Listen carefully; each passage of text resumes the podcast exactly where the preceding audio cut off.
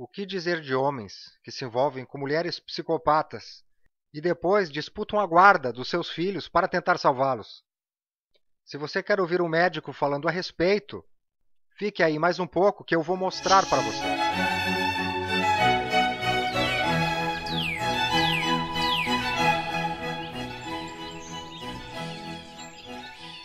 Isso que você vai ver é uma joia rara de uma audiência pública promovida pela Comissão de Direitos Humanos da Câmara dos Deputados. Quem fala é a médica Hilda Penteado. Você foi vítima de um psicopata. E eles têm um instinto muito, muito forte, né? Por isso eles precisam de coisas muito intensas e eles transam muito bem, entendeu?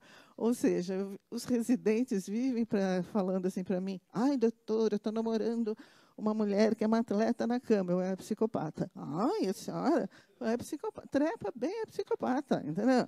Não tem conversa. Por quê? Ele não está preocupado com a satisfação do outro. Ele está preocupado com o instinto dele que tem que ser. Eu teve uma perícia que eu fiz recentemente.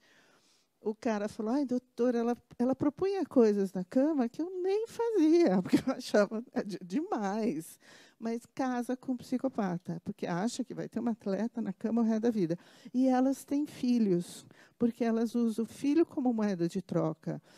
E aí eles ficam tentando conseguir uma guarda da criança, porque a mãe maltrata a criança e não conseguem.